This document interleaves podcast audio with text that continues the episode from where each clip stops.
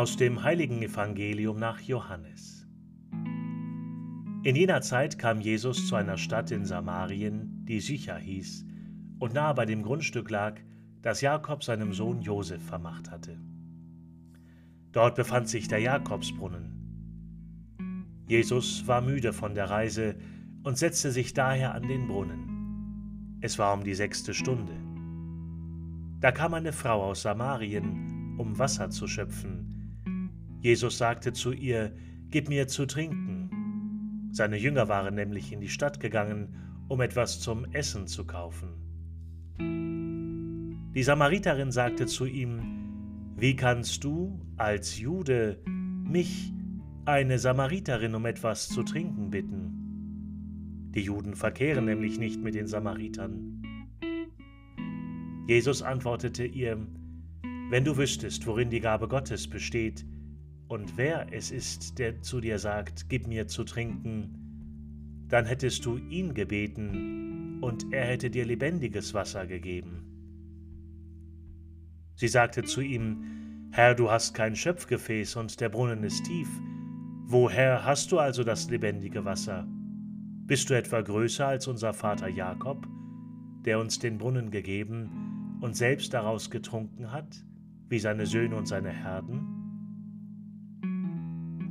Jesus antwortete ihr, Wer von diesem Wasser trinkt, wird wieder Durst bekommen. Wer aber von dem Wasser trinkt, das ich ihm geben werde, wird niemals mehr Durst haben. Vielmehr wird das Wasser, das ich ihm gebe, in ihm zu einer Quelle werden, deren Wasser ins ewige Leben fließt.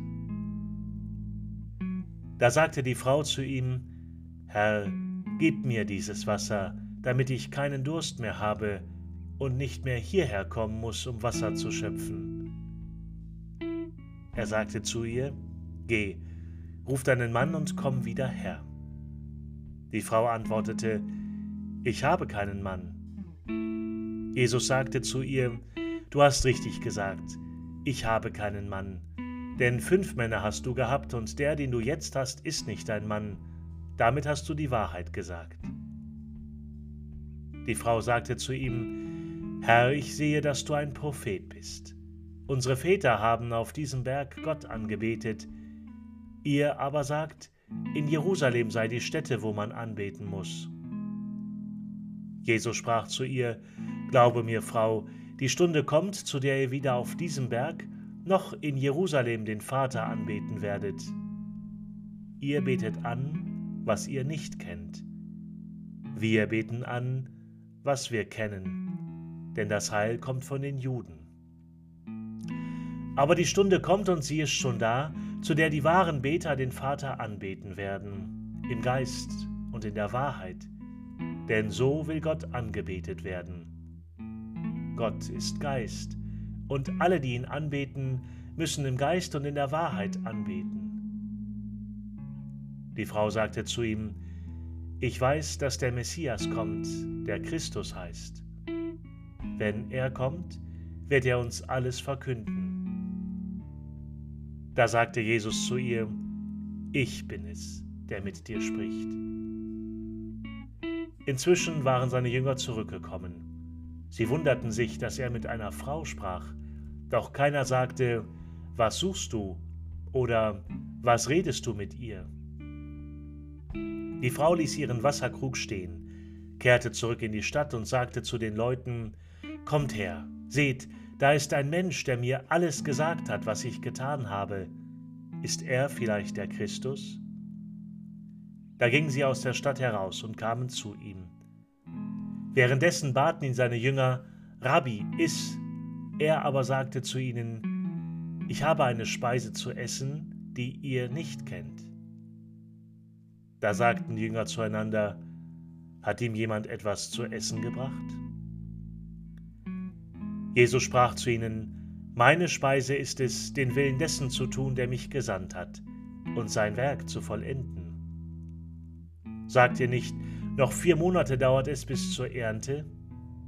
Sieh, ich sage euch, erhebt eure Augen und seht, dass die Felder schon weiß sind zur Ernte.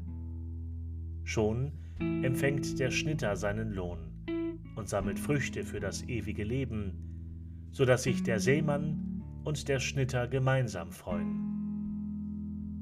Denn hier hat das Sprichwort recht, einer sät und ein anderer erntet. Ich habe euch gesagt zu ernten, wofür ihr euch nicht abgemüht habt. Andere haben sich abgemüht, und euch ist ihre Mühe zugute gekommen. Aus jener Stadt kamen viele Samariter zum Glauben an Jesus auf das Wort der Frau hin, die bezeugt hatte, er hat mir alles gesagt, was ich getan habe.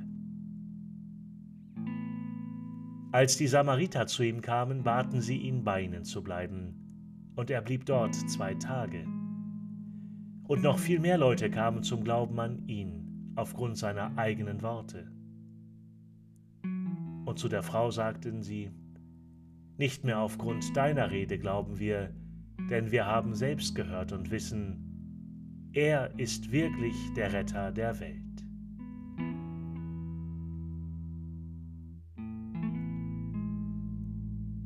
Evangelium unseres Herrn Jesus Christus.